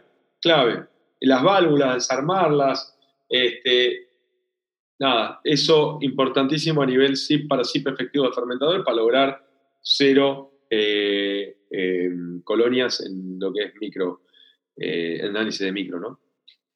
Después, en, el momento del enfriado de, de placas, eh, ojo, la gente que baja la temperatura de su mosto para hacer una adición de Whirlpool, o como a mí no me gusta llamarlo, Hopstand, pero digámosle Whirlpool, este, em, hacerlo a través del enfriador de placas porque em, eh, cuando estamos haciendo esto, estamos llevando, por más que no si agregamos lúpulo antes, estamos llevando partículas de lúpulo que no tuvieron tiempo de hacer trub y formar la, la torta y, y sacarlas, este, están pasando por el, el, placas, ¿no? Por más que tenga un filtro I antes protector del placas, algo va a terminar pasando o se nos va a tapar el filtro I. Pero si no, también, también están las, proteínas, hay muchas proteínas en el mosto eh, que normalmente procuran el trub y lo vamos a, podemos ir tapando de a poquito algunas placas, podemos ir juntando estas proteínas en algunos lugares, puntos muertos del placas, y no es lo ideal. Hay que ver, hay, hay modelos alternativos si uno quiere hacer adiciones de lúpulo a, temperaturas más bajas. Eh, se puede hacer un lúpulo de densidad un poquito más alta y adicionar agua súper fría, por ejemplo, este, a directo a la olla de hervor para bajar la temperatura. Eh, hay alternativas, ¿no? Eh, y si lo hacen, bueno, hagan un zip súper fuerte después de, haber hecho ese tipo de enfriado. Em, después tenemos lo mismo, seguimos atacando en el lado frío, el oxigenado del mosto. Lo hacemos, tenemos un filtro estéril antes, de antes de la entrada de la piedra eh, oxigenadora, se reemplaza y se limpia este filtro, se limpia la piedra, este, se, tenemos eh, le pedimos protocolos de, de, micro, microbiológicos del oxígeno que estamos usando, nuestro proveedor de oxígeno. Cuando inoculamos la leva, como a nivel de la incorporación de oxígeno no es un problema, pero si la vamos a inocular en, en bueno, si es seca, ¿cómo lo hacemos? Lo hacemos por arriba, eh, tener cuidado a nivel microbiológicamente qué estamos eh, ingresando, los paquetes de leva, si lo estamos haciendo de vueltas easy to use, este, meterlos antes que estén en solución sanitizante, un tiempo antes de usarlo, cortarlos con una, tijera sanitizada y limpia. Eh, ¿Cómo se llama? y si lo estamos haciendo inoculación en línea, lo mismo, tiene que haber estado sipeado en lugar, es decir, sin después no, conecto y le tiro tres chuf chufs de, alcohol a, un, a una manguerita con un triclamp y lo, lo enchufo y después se lo meto. No, tiene que estar ya en lugar y sipeado en lugar, con test, con válvulas, como para que sea todo, todo sin la posibilidad de que se nos meta ningún tipo de, bacteria o microorganismo que nos pueda llegar a afectar, ¿no? Eh, ¿Cómo fue llenado? ¿Cómo fue guardado ese, el brink eh, o el cosechador de levas. Este, todas esas cosas son importantes, ¿no? También a nivel microbiológico. A nivel oxígeno, dry hopping, para cuanto menos oxígeno vamos a, ¿Cómo hacemos para ingresar menos oxígeno? O sea, ya a partir de ahora todo esto empieza a tener impacto en el oxígeno. Entonces ahora sí le vamos a empezar a volar no solo al, al microbiológico, sino también al oxígeno. Eh, y esto, esto es importante acá ahora lo, pasamos rapidito, pero volver a escuchar nuestros episodios anteriores. A este dry hopping y oxígeno le dimos mucha rosca y está bueno, nada, pensar si, lo tienen fresco y si no recorrerlo ahí. Totalmente. Y de vuelta, yo lo que, lo que queremos hacer ahora no estamos dando todas las soluciones a cada una de cosas, son muchísimas y van a depender de cada sistema en particular. No es que todo lo que estamos hablando ahora, de todos los puntos de esto de control total de proceso, son, aplican para todos, ¿no? Eh, lo que queremos mostrarles es una manera de ir pensando punto por punto del proceso cómo hacer para hacer, para controlar estas dos cosas. Pero hay más posibilidades. Pero bueno, no nos da el tiempo y no nos da la cantidad de, procesos y, equipos distintos que tienen cada uno, porque también tiene que ver con cómo es el diseño de sus fermentadores, cómo es el diseño de sus mangueras, de sus conectores, de, todo de todo, ¿no? Entonces, va más allá. Esto es una manera de mostrarles cómo es la metodología esta. ¿no? Eh, entonces, Dry Hop, como dice Lean, escuchen los, otros capítulos, pero pensamos en oxígeno. ¿Qué pensamos? Hacerlos en los últimos puntos de la fermentación, usando presión positiva de CO2, usar la tecnología apropiada, eh, hacerlo a través del Lurri, pero hacerlo bien es el Lurri, porque si hacemos mal es el Lurri vamos a oxigenar, eh, hacer scrubbing con CO2, hacer, usar el, el hop doser, otra posibilidad, de vuelta, está bien, está bien diseñado ese hop doser. Bueno, todas esas cositas van a hacer una diferencia. O sea, el uso de tecnología apropiada. Después, del punto de vista microbiológico, el dry hop, de vuelta, si vamos a usar una tecnología de estas, como un doser o un slurry o lo que sea, tiene que tener un zip en lugar y tenemos que tener cuidados extremos al abrir el fermentador, ¿no? Si tenemos una puerta de, de muy grande, bueno, probablemente pueda llegar a estar entrando alguien en el momento que, algo en el momento que estamos abriéndola, o si la tenemos abierta mucho tiempo. Em, el enfriado, es decir, cuando vamos a mandar a maduración eh, la cerveza ya terminada, terminada de fermentar, tenemos que tener siempre presión positiva de CO2 antes de enfriar, siempre. Es decir, que terminó de fermentar, si no le cerramos antes de que termine el blow-off, bueno, pongámosle algo medio kilito, 300 gramos, 400 gramos por lo menos de CO2, para que cuando enfriamos, no se olviden que cuando enfriamos se contrae el líquido y chupa, genera presión negativa y genera vacío. Entonces, si tenemos cualquier puerto abierto, va incluso un blow-off que está conectado a una solución sanitizante, lo va a chupar y lo va a tirar para adentro. Entonces, eh, importante, como vamos, después vamos a abrir el puerto de, o te van a tener que quedar con vacío, con presión negativa, y cuando abramos el puerto de toma de muestras va, vas a, van a escuchar como una especie que, de burbujeo, va a ser que está chupando aire a través de la canillita de, de toma muestra, ¿no? Y eso ya nos va a haber afectado el ingreso de oxígeno inmediatamente. Entonces, presión positiva de CO2 antes de enfriar para atacar el oxígeno. Para tratar lo microbiológico, si la presión, la presión de CO2 es con eh, esforzada, es decir, estamos inyectando CO2, hacerlo a través de un filtro estéril, ¿no? O sea, que tener un filtro estéril en el CO2 o pedirle un análisis micro, de micro al, proveedor de CO2. Eh, mejor el uso de tanques de CO2 de aluminio y no de acero. Em, purgas. Eh, a nivel oxígeno, siempre tener presión positiva de CO2 en el tanque, de vuelta. Si tenemos presión negativa, estamos a cero, empezamos a abrir para purgar y va a empezar a chupar oxígeno por ahí abajo, por la purga. Y cuidados al abrir el fermentador a nivel microbiológico, ¿no? O sea, asegurémonos que el puerto está bien limpio. Si no lo podemos limpiar, por lo menos démosle bien con una a la, llave, este, con una mm, eh, eh, hidrolavadora, por ejemplo, y después tiremos bien bastante eh, solución sanitizante en, la válvula que va, cuando gira, va a quedar para adentro, ¿no? Em, también otra que a mí me gusta mucho es usar las tapitas.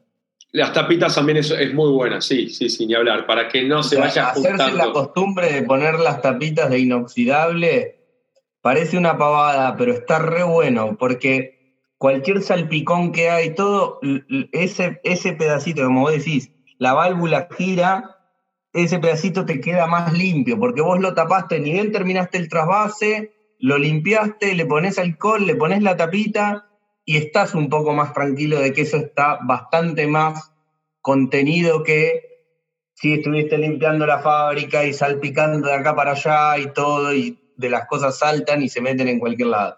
Totalmente. es una buena costumbre. Es una buena costumbre y la verdad es que no, no, no lleva mucho tiempo. Es más eh, vencer la fiaca que otra cosa. Totalmente, totalmente. Y después, bueno, eh, trasvase a BBT. Y bueno, primero hay, que intentar lograr menos de 10 ppb de, pickup en el trasvase. Pero ¿hay necesidad de trasvasar o se puede usar un unitank? ¿no? O sea, eh, nosotros hacemos todas las cervezas con Unitank, yo no tengo BBT. No estoy diciendo que no hay que usar BBT, pero simplemente queremos tener menos oxígeno y tengamos que intentar tener la menor cantidad de trasvases posible para tener menos oxígeno disuelto. Eh, lo mismo, el, si vamos a, usar un BBT, ¿cómo hacemos para minimizar esto? Y bueno, cuando está eh, Básicamente la mejor manera es empujando líquido, así es la única manera que nos aseguramos que todo lo que queda es CO2, ¿no? Eh, y, y, con presión de CO2 ideal, eh, si no se puede, una bomba apropiada que tenga el tipo de álabes flexibles, una bomba peristáltica, una bomba que eh, se puede usar para mover mosto y que tenga los sellos bien, que no le ingresen oxígeno en el trasvase. ¿no? Si no usamos bombas es mejor porque es más control a nivel oxígeno, ¿no? Y después a nivel microbiológico lo mismo. Eh, para el trasvase a un BBT o lo que sea, SIP efectivo en lugar, incluyendo la línea de llenado, que no se mueva, que el SIP del tanque donde vamos a mandarlo este, sea efectivo también. Este, el, ahora sí, cualquier SIP de lo que es BBT o de lo que es la manguera incluso de salida del fermentador, acá no deberíamos estar usando sanitizantes oxidativos para, por un tema de oxígeno, de, oxigenación o de eh, oxidación.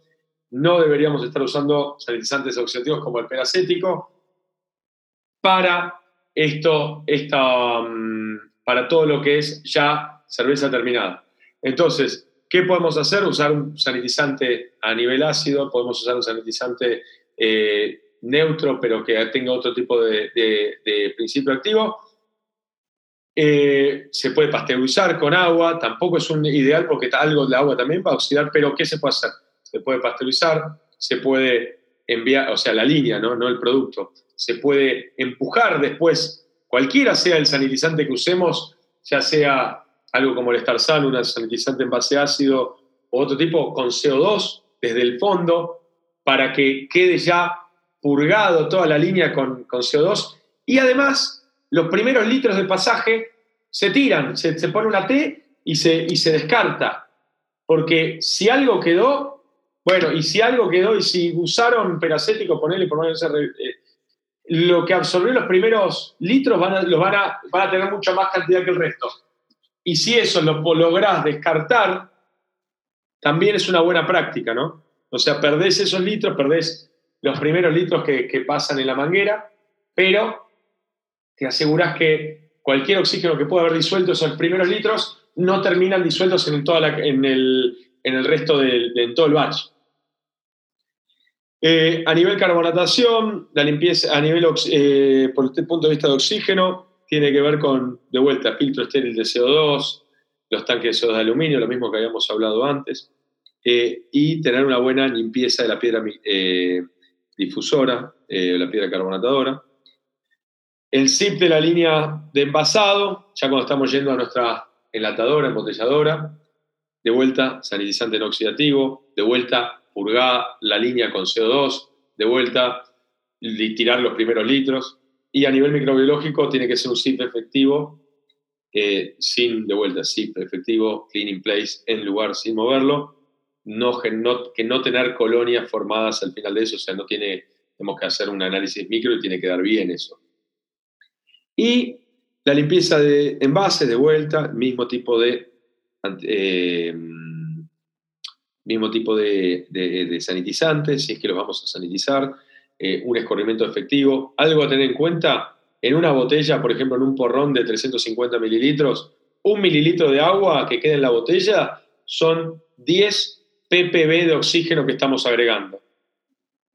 Así que piensen cuánto es un mililitro, piensen lo importante del escurrimiento efectivo, porque si un mililitro de agua son 10 ppb, este, eh, nada, es un, punto importante de, de, de, pick-up de oxígeno. ¿no?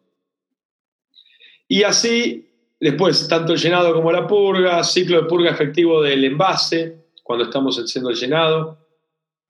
Eh, tenemos que lograr menos de 10 ppb de oxígeno de concentración en esa, en esa purga. El tapado, tiene que haber la menor cantidad de tiempo posible entre el llenado y el tapado de la, del envase y en un ambiente estéril, con presión positiva, importantísimo tapado sobre hongo de espuma, porque así eh, eh, la mayoría de lo que vamos a ver en, el, lo que va a quedar en el headspace, en el espacio entre el líquido y la tapa, ya sea de botella como de lata, va a ser espuma, que es en su gran mayoría CO2. Entonces vamos a tener una menor cantidad de oxígeno final en el producto. Y después, lo mismo, bueno, si estamos haciendo barriles, es lo mismo, no es que hay diferencia entre el barril y el... Em, y el, la botella. De verdad, lo, que pasa, lo que nos hace la diferencia es que la botella necesitamos más estabilidad porque tenemos menos control sobre su cadena de frío y sobre cuándo va a ser consumida. Eh, y con eso eh, terminamos lo que es la parte para más o menos que entiendan, fueron, vieron cómo fuimos hablando de puntito por puntito. Por, cada, producto, cada fábrica tiene procesos distintos, algunos están contemplados, otros no. La idea es enseñarles a pensar cuál es el approach y cómo en todos los puntos tenemos que ver qué podemos hacer acá para minimizar el oxígeno y qué podemos hacer acá para asegurarnos de no tener impacto de carga, de carga microbiológica. Totalmente. O sea, es, exactamente lo que vos decías. O sea, lo que hay que pensar es ser minucioso en, en todo el proceso, desglosarlo y en cada cosa ver qué entradas reales al proceso tenemos, ¿no? O sea, como decíamos, todas las partecitas de un fermentador están en contacto o pueden estar en contacto con la cerveza, entonces tienen que estar limpias. ¿Cuándo el oxígeno me es un problema? ¿Cuándo no me es un problema? Entonces, en base a eso, pensar qué tipo de sanitizante puedo hacer. ¿Qué nivel microbiano puedo soportar acá o qué nivel necesito? Etcétera, etcétera, etcétera. Es la forma de ir puntito por puntito ajustando el proceso, viendo hacia dónde hay que enfocar todo, digamos, la modulación de los procesos de cada fábrica para lograr que este proceso salga DQQ cada vez lograr un producto así que va a ser estable en Gondel. Si no, es una carrera perdida tristemente no hay, no hay este, se dice, no hay atajos. Totalmente. Y bueno, eh, ¿Querés? Pasamos, nos queda hablar de un temita, de lo de lata o botella, así rapidito, como para poder ir cerrando, ¿no, Mati? Sí, sí, sí, ya, ya estamos cerca. Bánquennos. Ya estamos cerca. Bueno, charlando un poquitito de lo que es la lata o botella, no vamos a entrar en la discusión de lata y botella, cuál conviene. Hay toda una cuestión de aceptación del usuario, del mercado, de ventajas de una y otra en el mercado dependiendo del perfil del cliente. Eso, todas esas decisiones más de marketing, no vamos a comentarlas, digamos, si bien son interesantes, no, no es un poco el enfoque del episodio de hoy. Lo que sí queríamos comentar es que, bueno, desde el ya, la botella tiene menor superficie expuesta entre el llenado y el cerrado. Con lo cual hay, una un área más chica controlar el, para controlar el ingreso de oxígeno. Otra ventaja de la botella es que es una tecnología más vieja. Hay mayor conocimiento en la industria, hay mayor difusión de soluciones con tecnología de calidad a menor costo. Hay más empresas que fabrican líneas de embotellado, que los vienen haciendo hace un montón de años, con partes que se han estandarizado, etcétera, etcétera. Todo eso conduce a, buena tecnología a bajo costo, digamos. Y ahora, esto sí, las mejores enlatadoras contra las mejores embotelladoras logran niveles de oxígeno disuelto similares.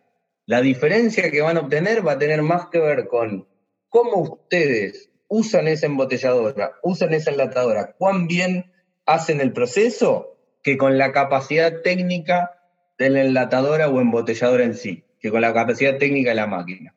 Así que, bueno, eso es, simplemente a tener en cuenta si están decidiendo cuál de estos dos formatos ir, porque puede ser una inversión considerable.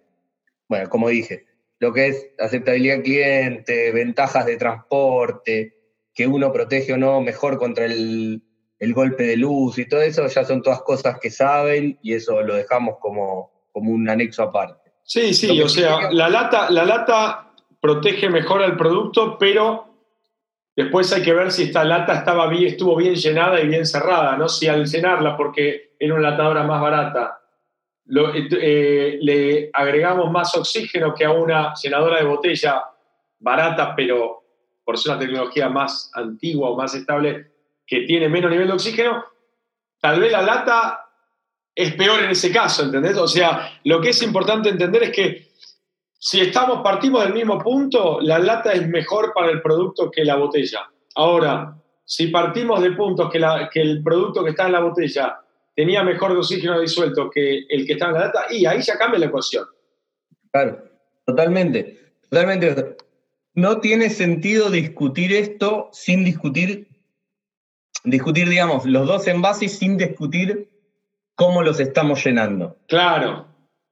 Exacto. E-, ese, es un poco, ese es un poco lo que queríamos decir, porque un montón dicen, no, la, escuchás un montón de cerveceros y dicen, no, la lata es mucho mejor por tal y tal y tal cosa. Bueno, para, es mejor, depende de cuán bien la puedas llenar. Y si tenés una enlatadora de punta y una embotelladora de punta y el presupuesto te da para las dos, las dos son igual de fáciles de usar, las dos puedes lograr los mismos niveles de oxígeno disuelto. ¿Y, tu, y tu, mercado, ¿Y tu mercado te acepta las dos por igual? Acá con lata. A nivel, claro, a nivel producto, a nivel el envase es mejor la lata, pero están todos esos sí, sí, sí, sí en el medio. Entonces hay que tomarlos en cuenta a la hora de tomar esa decisión, nada más. Exacto. Yo prefiero yo como consumidor prefiero una lata. Ahora, si me vas a decir que la cerveza en la lata va a estar más, está un poco más detonada, o la compré una vez y la sentí oxidada, olvídate que te vuelva a comprar. Mientras que si, bueno, veo que hay, hay más botellas en el mercado y están mejor, me voy a ir con una botella. tiene que ver un poco con eso. Totalmente. Pero bueno, después hablando un poco de lo que son los materiales de liner, de las tapas de las botellas y también el liner que está dentro de la lata. Este, los materiales de liner, todos los ensayos que hay hechos, que no hay mucho igual, pero hay, todos muestran que los liners absorben compuestos aromáticos, lo cual es razonable que tengan una interacción con el producto.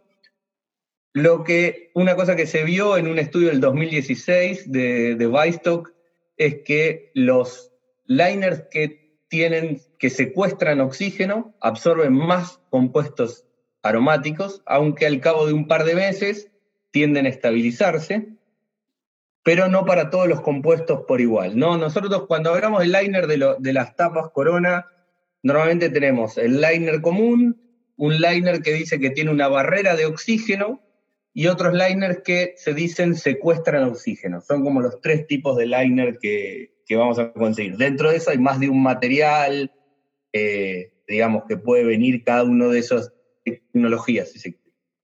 Este, bueno, entonces, mientras más interactúen con el medio, más van a tocar el medio, lo cual es bastante, o sea, si tienen que absorber oxígeno, es razonable esperar que también tengan algún impacto sobre todos los cosas del costado.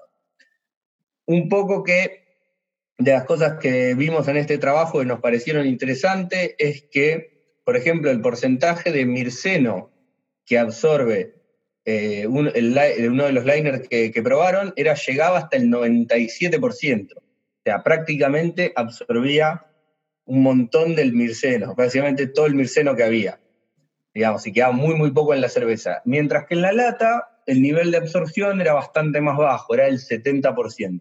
Todo esto eh, fue medido después de 45 días, ¿no? A temperatura ambiente. Entonces, obviamente que después cuando vemos compuestos más solubles como el linalol, que digamos que aportan aromas importantes en la cerveza, el geniarol, con su aroma floral y todo eso, vemos que las tasas de absorción son muchísimo más bajas absorben menos del 1% por ahí, tanto la lata como los distintos liners, por más común que sean. Lo cual tiene sentido, o sea, los compuestos menos polares van a estar más en solución en las, eh, más, eh, más, polares van a estar más en solución en la cerveza, van a estar menos en el headspace, al estar menos en el headspace van a ser potencialmente menos absorbidos por el liner, lo cual es bastante razonable y, hay que, y es algo que hay que tener en cuenta. La verdad es que no hay muchos estudios de marcas particulares. Nosotros con Mati cuando estuvimos charlando esto para ver qué, podíamos, qué se podía lograr, digamos, lo, que mejor se nos ocurrió es que básicamente si están en esa etapa de, de definir qué proveedor conseguir, lo mejor es hacer pruebas. Yo creo que lo mejor es que compren liner de, dos botellas, eh, tapas corona de dos o tres marcas distintas, de las que les parezcan, y en las primeras partidas embotellen cinco latitas, eh, cinco botellas, diez botellas con el otro liner, no con el que eligieron para toda la tirada, las dejen aparte, las guarden ahí en un costado, algunas en frío, algunas atrás de un mueble, eh, adentro de algún lado para no olvidárselas, y eso así, con las primeras tres o cuatro tiradas y que dejen pasar unos meses y vean cómo se fueron comportando. En cuál quedó mejor la birra haciendo una cata triangular. Porque muchas opciones más que eso, tristemente, no, no tenemos. Y sabemos que, digamos eso, que los liners con, con barreras o secuestrantes de oxígeno tienden a absorber un poco más, pero después todos parecen comportarse más o menos parecido. Así que lo interesante es hacer alguna prueba y ver cómo, cómo se comporta el, que uno tiene a mano. Porque además, si uno viene un trabajo académico, tampoco va a ser una marca que de golpe se pueda conseguir acá. Totalmente. Y además, lo que decís es, es importante. Primero es lo más importante para cómo seguir con todo esto, cómo saber si tenemos problema de estabilidad o en el caso de la, chapita, cómo saber si el nuevo proveedor de, chap, de tapitas Corona me sirve y hay que hacer pruebas, o sea, hay que ver primero dónde uno está parado, ¿no? Y esto se puede hacer, como decís, o dejar que el tiempo pase, o hay tres proveedores, hacer la prueba y hacemos una prueba de envejecimiento acelerado, por ejemplo. Eh, esto nos sirve para probar materiales nuevos, para ver cómo estamos parados, para ver si realmente tenemos problemas, si necesitamos pasteurizar o no. ¿no? Porque hay gente que dice, no, yo no lato porque, o no embotello porque tengo que pasteurizar y no tengo pasteurizador, pará, ¿y probaste? ¿Sabes si tu cerveza aguanta o no? Bueno, se puede hacer sin tener algo sofisticado como control microbiológico o oxímetros, un ensayo de envejecimiento acelerado, agarramos una, o una heladera vieja, una conservadora, un controlador de temperaturas y un caloventor, una especie de, no sé, en Argentina la gente va a entender que es caloventor, pero una especie de, eh, eh, ventiladorcito chiquito que tiene una resistencia eléctrica que calienta y sopla el aire, básicamente. Ponemos el controlador de temperatura, ponemos, eh, por ejemplo, una caja de cervezas ahí adentro, por ejemplo, 24 cervezas, lo ponemos a 40 grados. Primero precalentamos así hasta 40 grados. Cuando ponemos las cervezas eh, a temperatura ambiente, ya dejamos que vayan a temperatura ambiente las cervezas antes de meter, para que no tenga que subir tantos grados. Y de ahí las metemos ahí adentro, esa cámara de envejecimiento. Si alguien tiene un, horno autoclave o algo así, lo puede, lo puede manejar a temperatura de 40 grados. Genial, ideal, mucho mejor, ¿no? Este, lo ponemos la cerveza a 40 grados, eh, lo dejamos cada día que pasa, cada 24 horas que pasa a 40 grados, equivale un mes en góndola a 20 grados. Entonces, todos los días vamos sacando cuatro o seis cervezas del mismo batch, cuatro, el segundo las vamos anotando, le ponemos que el primero, el segundo, el tercero, el cuarto, el quinto, el sexto. Vamos sacando, guardándolas, cuando las sacamos las guardamos en la cámara de frío. Cuando están todas listas, todas frías, hacemos una cata hacemos una cata, idealmente una cata triangular, agarramos un panel, agarramos a toda la gente, la, para una cata ciegas que no sepa cuál es cuál, y vamos viendo cómo fueron envejeciendo, a partir de cuánto dejan de estar bien para el mercado, para lo que uno piensa que esa cerveza debería estar, y eso nos va a dar inicialmente una indicación de cuántos meses se va a bancar nuestra cerveza en góndola a 20 grados. Es una buena predicción, a mí me funcionó bastante bien. Yo, antes de mandar, por ejemplo, la, exportación a Uruguay, habíamos hecho estas pruebas, nos daba más o menos seis meses. Y dicho y hecho, eh, están las cervezas seis meses en Uruguay en un depósito a 20 grados, temperatura controlada, pero 20 grados no en frío. Y las cervezas a seis meses todavía están bien. ¿Están igual que el principio? No, han evolucionado un poquito, han, han eh, se está, estar empezando a mostrar un envejecimiento a seis meses, pero hasta los seis meses yo estoy contento todavía con el sabor que tienen para que si alguien la, la, agarre, yo prefiero que tome una cerveza más fresca, sí, pero si alguien agarra y agarra de una góndola esa cerveza y la prueba, va a representarme un noventa y pico por ciento eh, en lo que yo quería transmitir con esa cerveza. Es decir, que no está, eh, no está mal. Y vamos viendo mes a mes, y bueno, a partir del séptimo mes, tal vez empezaron a aparecer algunas y ya, y ya dije, bueno, no, listo, a partir del séptimo mes no están también hablando de temperatura ambiente. Si las ponemos en frío, probablemente sea, sea hasta más tiempo, ¿no? Esta, cuánto tiempo se la hubiesen aguantado esa cerveza. Pero lo importante es, es, es, ver que se puede, se puede hacer la prueba. El perfil organoléptico de la prueba acelerada era el mismo del que empezamos a sentir a los seis meses en, góndola o de envejecimiento real a 20 grados? No, no era el mismo. Pero ya los seis, el sexto día ya empezamos a sentir algo que no nos cerraba el envejecimiento acelerado y evidentemente dio algo muy parecido con el envejecimiento real, lo cual fue súper interesante.